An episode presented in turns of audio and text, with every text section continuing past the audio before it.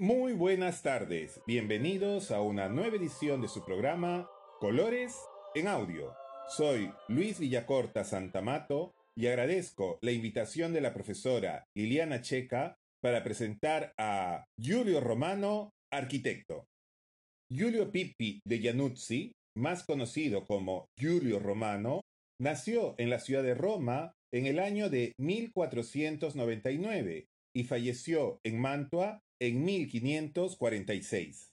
Pintor, diseñador y arquitecto, fue uno de los discípulos más destacados de Rafael Sanzio, con quien colaboró desde muy joven en la realización de una serie de pinturas murales al fresco en la Villa Farnesina en Roma, así como en las estancias vaticanas, entre ellas la conocida como Sala del Incendio del Borgo.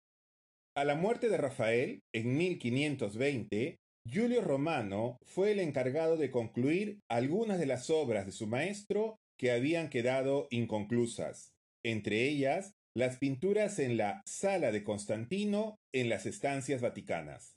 Es a partir de esta época, aproximadamente a los 21 años de edad, que asume sus primeros encargos arquitectónicos propios, como el proyecto para el Palacio Adimari Salviati, la Villa Lante en la colina del Janículo y el Palacio Maccarani Stati, todos ellos en Roma. En 1524, a invitación de Federico Gonzaga, Giulio se trasladó a la ciudad de Mantua, donde pasaría el resto de su vida como arquitecto de los Gonzaga. Una de sus primeras obras en la ciudad, que realizaría entre 1525 y 1534, es el Palacio T, que será considerado una de sus obras maestras. Se trata de una construcción en las afueras de la ciudad donde se encontraban las caballerizas de los Gonzaga. El palacio, una construcción cuadrangular con un patio cuadrado al centro, es uno de los primeros ejemplos de arquitectura manierista en Italia. En efecto, la edificación muestra ya las características propias de esta corriente arquitectónica que se desarrollará sobre todo en la península itálica entre 1520 y 1580 aproximadamente. Entre estas características encontramos el uso del almohadillado, la alteración de las escalas, el uso irónico del lenguaje clásico de la arquitectura, los ritmos complejos y algunos detalles aparentemente contradictorios, como los triglifos que se caen en el entablamento del patio central. En la zona posterior, el palacio presenta una fuente de agua que se atraviesa por un pequeño puente, el cual permite acceder al jardín que remata en una amplia excedra. En uno de los lados del jardín se ubican las caballerizas y en el otro lado el pequeño jardín secreto.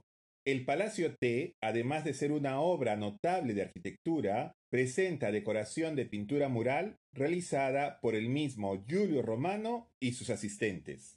En 1530, el emperador del Sacro Imperio, Carlos V, visitó la ciudad de Mantua y se encargó a Giulio Romano la dirección de una fiesta que tuvo lugar en el Palacio T el 2 de abril de ese año, fiesta en la que el artista desplegó todo su talento creativo y a partir de lo cual Giorgio Vasari cuenta lo siguiente.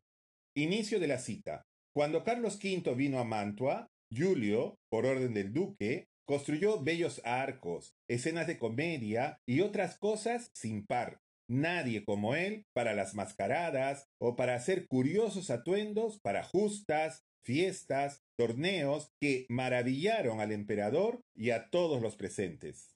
Para la ciudad de Mantua, en varios momentos diseñó templos, capillas, casas, jardines, fachadas, y era tan aficionado a decorarlas que por propia iniciativa saneó sitios sucios, llenos de agua estancada y totalmente inhabitables, en lugares acogedores y agradables.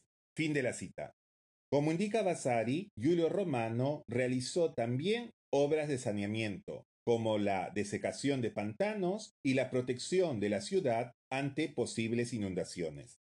Giulio Romano fue ampliamente reconocido ya en su época, al punto que fue nombrado arquitecto de la fábrica de San Pedro, por lo que debía trasladarse a Roma, pero no le fue posible asumir tan importante tarea, pues falleció en 1546.